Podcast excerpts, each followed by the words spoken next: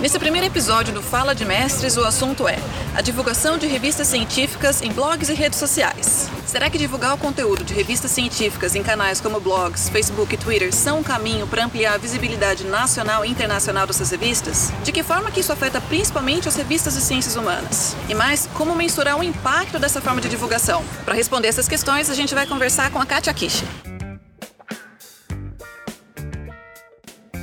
Como a gente pode entender de que maneira que essas revistas são pressionadas a ampliar a visibilidade? É, então, primeiramente, a gente tem que entender que no movimento da produção científica é, houve uma evolução e cada vez mais os pesquisadores começaram a publicar em periódicos científicos. E isso começou a ter um valor, um peso muito grande de reconhecimento dessa pesquisa. E as revistas começaram a ficar cada vez mais fortes. E aí as pressões, ah, na verdade, estão em todos os sentidos. O pesquisador ele é pressionado a cada vez mais publicar, então muitas vezes tem que publicar em quantidades e não em qualidade. E a revista também é pressionada, tem que ter, que ter os, os melhores artigos para ter um maior impacto. E aqui no Brasil, a gente vai ver que o, a entidade mais forte que a maioria das revistas brasileiras querem se inserir é a base Cielo que ela também tem já uma abrangência latino-americana muito grande e ela, é, querendo ou não, acaba auxiliando muito essas revistas, é o ao, ao centro mais interessante. Só que não é qualquer revista que pode se inserir, senão todas as revistas seriam Cielo. E se a, a base Cielo acabou sendo como se fosse um selo de qualidade das revistas também. Então, ela começou, a base Cielo, desde que ela surgiu, ela começou a ter critérios de quais seriam as revistas que seriam inseridas nela, né? E com o passar dos anos, a, tecnologia, a, o modo de se produzir ciência mudou e a Cielo teve que se adaptar também. Então são essas pressões mais fortes que a gente vê que as revistas estão sofrendo, que é o que a, a Cielo está vendo como algo forte, por exemplo, a pressão dos pré-prints. Pré-print é uma coisa que cada vez mais toma forma na ciência, até mesmo brasileira, na produção científica. Então, se ela está ciente de que agora as revistas científicas não necessariamente vão publicar o que é inédito, tem que ter um valor social a mais, vamos assim dizer. Então, quer dizer, a Cielo ela ajuda essas revistas científicas, mas ao mesmo tempo, para que elas consigam ser indexadas, elas precisam atingir, é, preencher certos requisitos. E trabalhar com a divulgação é uma delas. Sim. É, como que assim a, a Cielo ajuda essas revistas? Essas revistas elas vão estar indexadas em outras bases que já têm um acordo com a Cielo. Ou seja, é mais fácil também para as revistas se internacionalizarem, estarem em outras bases, né? E aí, um dos critérios que nessa última adaptação a Cielo incluiu seria de que as revistas deveriam fazer divulgação científica. E aí tem um ponto que é um pouco crítico, que eles não chamam de divulgação científica, eles chamam de marketing científico, que na minha opinião é super pejorativo, que dá a ideia de que as revistas vão ser comercializadas. E a gente que trabalha com divulgação científica, a gente sabe que tem um valor social muito maior, né? Uhum. E também de comunicação entre pares, para você melhorar o relacionamento entre a revista e os seus leitores, que a divulgação pode auxiliar também. Entendi. Tá, e aí, diante desse contexto, qual que foi a proposta da sua pesquisa? É, a gente percebe que não só no meio das revistas científicas, como mencionei, a gente fica um movimento da produção científica, das, da academia como um todo, tem essa intenção de interna internacionalizar. Por que a internacionalização? Isso é importante porque você vai fazer mais parcerias, a, a ciência como um todo ela vai ganhar mais força, né? Com mais pessoas pensando sobre aquele tema. E a, eu e minha orientadora, que é a professora Germana Barata, aqui do Lab Jordan Unicamp, achamos interessante ver como que as revistas de humanidades estão se comportando perante a internacionalização e como que existe, existe alguma relação da divulgação científica com a internacionalização. Se uma, de certa forma, pode ajudar a outra, uhum. né? Bom, mas aí você fala da internacionalização. Como é que a gente pode entender o que é essa internacionalização? Seria publicar em outro idioma ou de que maneira que isso pode ser feito? É, essa pergunta é muito interessante porque na verdade não existe um é, pelo durante a minha pesquisa eu percebi que não existe um conceito certo sobre o que é internacionalização. Até mesmo nas entrevistas que eu fiz com os editores científicos, cada um respondeu a sua percepção que é a internacionalização.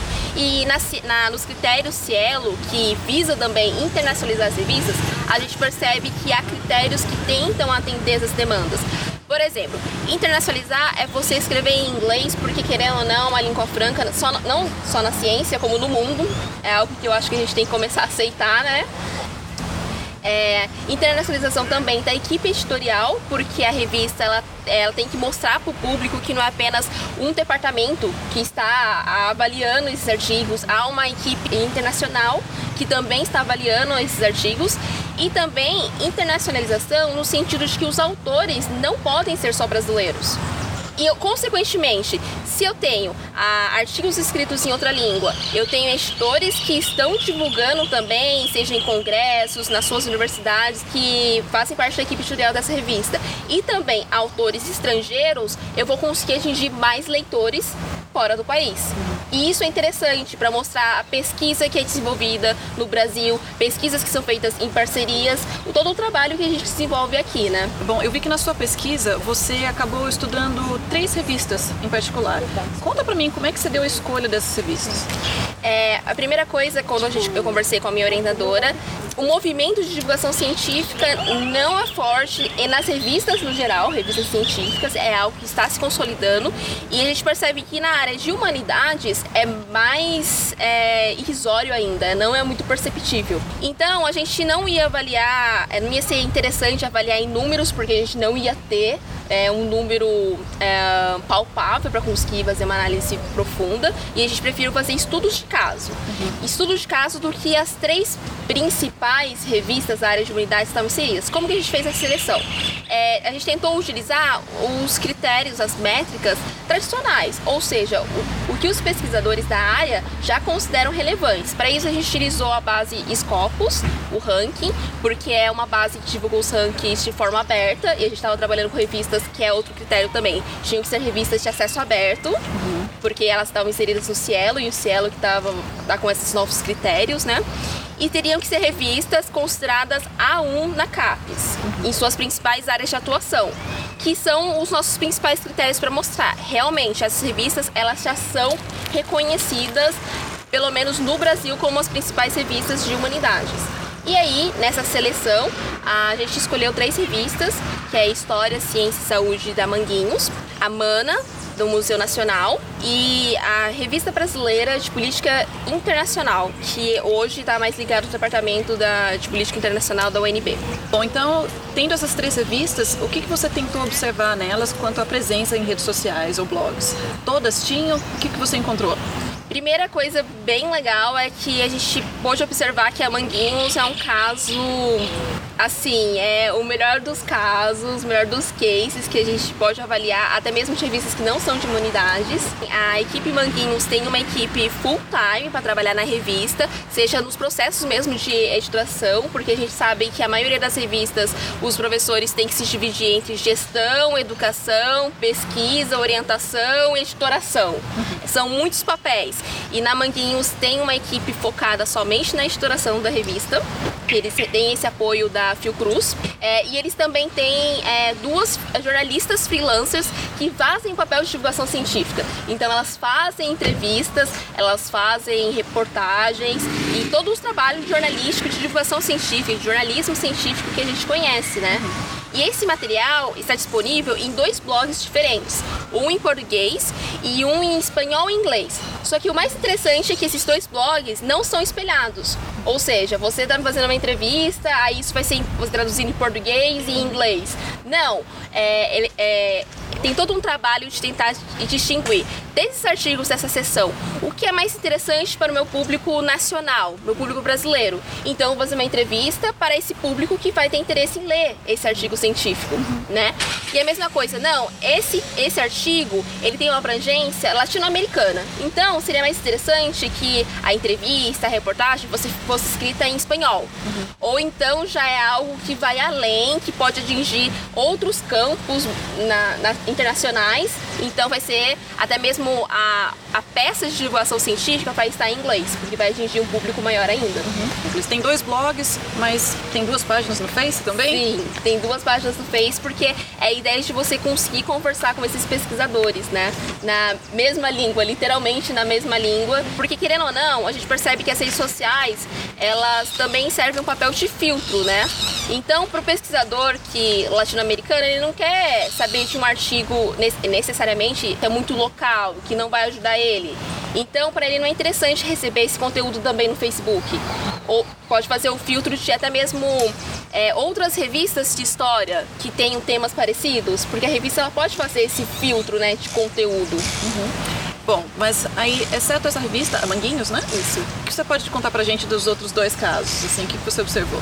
A Revista Brasileira de Política Internacional também tem, é bem interessante porque é aquela estrutura que a gente conhece normalmente uma revista, tá dentro da UNB, então é muito aquela coisa do professor que tem N mil papéis também que tem que tocar tanto a editoração e quanto a divulgação. É muito interessante porque o editor, o Lessa, ele parece ser um apaixonado por divulgação científica. Então acho que esse é um dos diferenciais, né? O editor científico ele já vê a necessidade que isso aqui vai conseguir atingir mais autores, mais leitores. Então ele faz um trabalho muito legal de parcerias na própria UNB. Então ele convida os seus orientandos ou então alunos de mestrado e doutorado do programa para fazer como se fosse um grupo de estudos. São esses os artigos mais recentes, mais interessantes. Você gostaria de conversar com esse autor? E para o aluno de mestrado e doutorado, ele vai falar: Nossa, eu vou conversar com uma referência na minha área de pesquisa, eu vou entrevistar ele. Então, de certa forma, ele está como se fosse uma aula é, básica de divulgação científica, ele permite esse contato do aluno com o autor do artigo, faz a entrevista e divulga isso nos veículos da UNB. Só que a gente percebe que é uma coisa muito voluntária, não tem uma frequência que nem a Manguinhos, que tem jornalistas dedicadas a isso, é aquela coisa do aluno querer do tempo e é diferente porque tem menos recursos financeiros mesmo para conseguir fazer essas atividades com uma frequência. Mas a gente percebe que isso tem convertido em experiências riquíssimas de divulgação científica para os alunos também, como experiência além da academia, né? Outra coisa que é bem legal e de certa forma é uma forma de difusão, vamos assim falar, né, entre pares que eles fazem é, na, nessa revista é que os editores eles vão nos principais congressos internacionais para divulgar também, para conversar sobre a revista, que é algo que muitas revistas não fazem, que é considerado de certa forma um marketing, né? Que é o que a Baziela fala, ah, marketing científico. científico. Porque você está indo no congresso como se fosse, fosse um produto. De certa forma é um produto, só que a gente tem que reconhecer que não é um produto comercializável, mas é um produto, é um artigo, uma revista. Sim. Aí do terceiro periódico, a Mana, ela também investe em divulgação científica, em blogs e redes sociais ou não? Aí é, ela é o outro oposto, que até mesmo ela menciona que a revista está tentando resistir o máximo possível a essas pressões sociais. E a gente percebe que também é uma revista que, até mesmo na entrevista, mostrou que so, está sofrendo muito com a crise, cada vez mais recebe menos recursos. Todas as revistas a gente percebe isso, algumas estão sofrendo mais que as outras. A gente percebe que é um trabalho muito dos professores, né, do Museu Nacional. Então não tem essa relação de convidar os alunos para participarem, para tentarem fazer essas ações. Também porque eu acho que lá no fundo é uma percepção que eu tive, né? É uma revista que já é renomada, é uma das mais antigas do Brasil, então já tem aquela coisa, já sou reconhecida, eu não preciso fazer a mais, muito pelo contrário, é só a instituição que tem que reconhecer o meu valor. E também por não ter estrutura, não ter uma equipe, é, aquele acúmulo de funções, os professores têm que tentar conduzir da forma que dá para a revista sair e aí eu vou adicionar mais um trabalho para esse professor que já está sobrecarregado de que ele também tem que fazer divulgação científica. Então não é também atraente. Muitas vezes, foi o que eu percebi também nessa, no caso dessa revista, os editores não percebem quais são as vantagens para uma revista que já é reconhecida no seu meio investir em divulgação científica. Mas aí quando a gente fala de dados, como é que a gente consegue mensurar isso? Eles usam alguma ferramenta específica para isso? É, quando a gente fala de divulgação científica, a gente consegue mensurar isso com altimetria, né? Que é a, a ciência maior por trás disso. É, existem muitos sistemas que tentam rastrear isso. Na minha pesquisa, eu, eu utilizei o Altmetric porque é o que o Cielo utiliza. O Altmetric, na verdade, é um software gratuito que você consegue instalar. Então, acho que talvez tenha sido por isso que eles escolheram. E ele consegue mensurar o número de compartilhamentos em redes sociais, Twitter, Facebook, é, e tem pesos diferentes também. Por exemplo, o artigo científico foi mencionado numa matéria do Estadão, da Folha, que é um jornal renomado. Vai ter uma pontuação maior do que se apenas tivesse sido divulgado no Facebook. E a gente percebe que a pontuação nas redes sociais também é diferente. E isso, de certa forma, acaba sendo um problema, né? Porque divulgação de qualquer jeito, né? E não importa se ele divulgou, tudo bem, um jornal de grande escala, mas uh, não deixa de ser menos importante do que divulgar na rede social também, né? Sim, às vezes a rede social vai atingir muito mais pessoas, mais pessoas vão conversar sobre esse artigo do que propriamente o jornal. Mas um outro problema que a gente percebe na altimetria, que é muito legal, que legal que o altimetria está fazendo isso, não é uma métrica, é importante ressaltar que não é uma métrica que está substituindo as citações, ela é complementar, a gente tem que avaliar, é, que a gente fala, aprende no ensino médio em geografia, uma métrica nunca vai conseguir é, entender o mundo como um todo, precisa saber usar várias e interpretar em cima delas, né? Mas aí o que acontece? Qual o problema da, do Altimetric em si? Ele é um, é um sistema que não surgiu no Brasil. Não surgiu em país de terceiro mundo. Se eu não me engano, é americano, eu não tenho certeza. E é, tem uma realidade muito diferente de como a gente utiliza as nossas redes sociais em um país como o Brasil, subdesenvolvido, e outros países desenvolvidos. Por exemplo, aqui a gente tem um número de usuários muito maior no Facebook. A gente percebe que nos países desenvolvidos o Twitter é muito mais forte. E aí o Altimetric ele pontua mais se a revista faz divulgação no Twitter do que no, no Facebook. Facebook. Só que isso não serve pra gente, a nossa realidade é diferente. Não sei se é o caso, talvez, de criar uma altimetria que consiga mensurar a nossa realidade, porque daí a gente precisaria de desenvolvedores que deixar trabalhassem ainda, com isso. Deixar ela mais complexa ainda, né? Sim. Pra entender qual que é o nosso hábito de consumo de informações. Sim. E isso que é, que é difícil a gente conseguir trabalhar com essa ferramenta, porque não é a nossa realidade. Uhum. A verdade é essa. É, outra coisa que você mencionou é que o Altmetrics, para ele conseguir entender onde que foi mencionada essa pesquisa, ele usa o DOI, né? Mas tem uma certa maneira de usar esse DOI, né? Para que ele entenda. Como é que é isso? É, acho que seria legal, antes de mais nada, explicar o que é o DOI, que algumas pessoas podem não saber.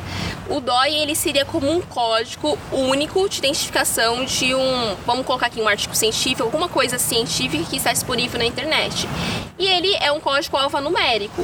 No entanto, ele também pode ser usado como um RL, se você divulga apenas o código, ele não serve para nada porque você não consegue rastrear isso no Outmetric. Hum. Você precisa usar o link, né? A URL em si. Ou seja, então quer dizer que quando uh, uma revista vai fazer uma matéria de divulgação científica sobre uma pesquisa que tem um DOI, ela precisa usar o link inteiro, não pode ser só o número. Sim, tem que usar o link inteiro. E aí isso é um problema, porque a gente trabalha com internet, a gente acha super feio. Vou deixar o link exposto no texto, né? Uhum, sim. E aí o mesmo então aconteceria para jornais online. Sim. Então ele teria também que, quando mencionar o resultado de uma pesquisa, se ela já foi publicada e tiver um DOI, usar o link todo. Sim. E aí a gente entra em mais um problema do Altmetric, porque não é qualquer jornal que ele rastreia também. Porque é aquela coisa de eu não, talvez eu esteja rastreando um fake news, alguma coisa que não é confiável. Ele tem uma lista de veículos de divulgação científica que são confiáveis. E aí, se o seu veículo não está nessa lista, é, ele tem que ser tem que ser apontado no Altmetric que, ah, não, isso aqui realmente é de confiança e não está na lista de vocês. Por favor, rastreia os conteúdos que estão sendo divulgados aqui e eles vão avaliar se isso realmente não é algo falso, não é um spam, e aí eles vão colocar na lista. Uhum. Kátia, ainda falando da questão da internacionalização, aí você comentou sobre a importância delas divulgarem também em outro idioma, não apenas o artigo científico, mas fazer a divulgação em outro idioma. Então, você acha que, que, é isso que deve ser feito, então? Não apenas divulgar, mas divulgar em outro idioma? Seria o melhor dos mundos, na verdade, né? Mas a gente sabe que existem muitas limitações. Mas observando, por exemplo, o caso da Manguinhos, Percepções é da mesma da editora, que é a Roberta Cerqueira, né? Ela disse que não consegue mensurar isso em números ainda, mas é muito perceptível para equipe que isso está dando bons resultados. Porque é aquela questão, se você está disponível até mesmo numa linguagem simples, uma reportagem, é muito mais fácil para o pesquisador, ah, realmente isso tem a ver com a pesquisa. Eu vou fazer o download do, do artigo e eu vou ler e você aumenta o seu número de leitores. E se isso está na sua língua, que é um inglês ou um espanhol, uma língua mais próxima do que você sabe ler, porque o português não é uma língua internacionalizada, né? É, é mais interessante se é essa a intenção da revista, se internacionalizar. Tá. E, mas aí mesmo que o foco não seja a internacionalização, ainda é válido que essas revistas invistam em divulgação científica? Eu acho que a ciência como um todo, em todos os níveis, tem que investir em divulgação científica, mas pensando os motivos, por que uma revista deveria investir. Como eu já tinha comentado, é, a gente percebe que até mesmo hoje está crescendo cada vez mais o movimento dos preprints, dos, da fast track, ou seja, uma produção científica mais rápida. As revistas científicas em si não estão perdendo o seu papel de trazer o que é inédito. E a revista ela precisa de ter outros papéis sociais, senão ela deixa de existir, ela não tem mais motivos. E eu acredito que um dos papéis sociais seja esse filtro de qualidade e também conversar com a comunidade, a sociedade, não só a comunidade científica, mas a sociedade em si e mostrar as pesquisas que estão sendo desenvolvidas, né? Uhum. Como um papel social, de, seja de alfabetização científica ou realmente apenas de divulgação ou como se ela mencionou marketing científico, eu acho que independente de, do que é a revista Critique, tem um papel social que é imprescindível. Sim. A gente pode dizer que quando existe um bom planejamento, ficam evidentes as vantagens da divulgação científica, né? Mais leitores, são mais pessoas que estão acompanhando, discutindo aquela informação. Agora, a gente vê então que parece que de uma certa maneira as demandas da selo são, assim, não levam em consideração as fragilidades das, ciências, das revistas de ciências humanas. Mas aí, o que você acha que pode ser feito a respeito? Assim? É, nesse sentido, eu acho que realmente, se a gente pensar em números, o Cielo pode até mesmo alegar, ah, mas os números que eu exijo de, de artigos em inglês é menor do que uma área de exatas, biológicas. Mas a gente tem que perceber que as revistas como um todo, a ciência como um todo, está sofrendo cortes terríveis. As revistas há muitos anos estão sofrendo mais cortes ainda. E não é fácil você internacionalizar um, um artigo científico, sentido. Por exemplo, vamos supor que a, a revista realmente tenha uma política de traduzir artigos. É, um artigo de humanidades, seja ciências sociais, ciências humanas, vamos colocar aí que tem uma média de no mínimo 10 páginas, 15, 20, às vezes 30. A tradução é por página. Agora, um artigo de exatas, às vezes tem duas páginas. Então, os custos para uma revista de humanidades é muito alto. Talvez no mundo ideal teria eu acredito que essas revistas precisem de mais verba para se internacionalizarem, para conseguirem traduzir esses artigos. E também eu acredito que nesse movimento de divulgação científica, o Cielo tem que se comunicar melhor com as suas revistas, as revistas que estão na base, e justificar que não é apenas um marketing científico, como se estivéssemos vendendo o produto revista. Explicar quais são as vantagens de fazer essa divulgação científica, mostrar em números. Olha só, quando é, uma revista ela é divulgada, aumenta o número de acessos e o número de downloads. Isso no futuro pode aumentar o número de é, citações, uhum. né? Perfeitamente. Kátia, quero agradecer a sua presença aqui por compartilhar os resultados da sua pesquisa com a gente. Obrigada, gente. Não se esqueçam de se inscrever no canal da Paula, né? E deixar o seu like e seus comentários. Obrigada.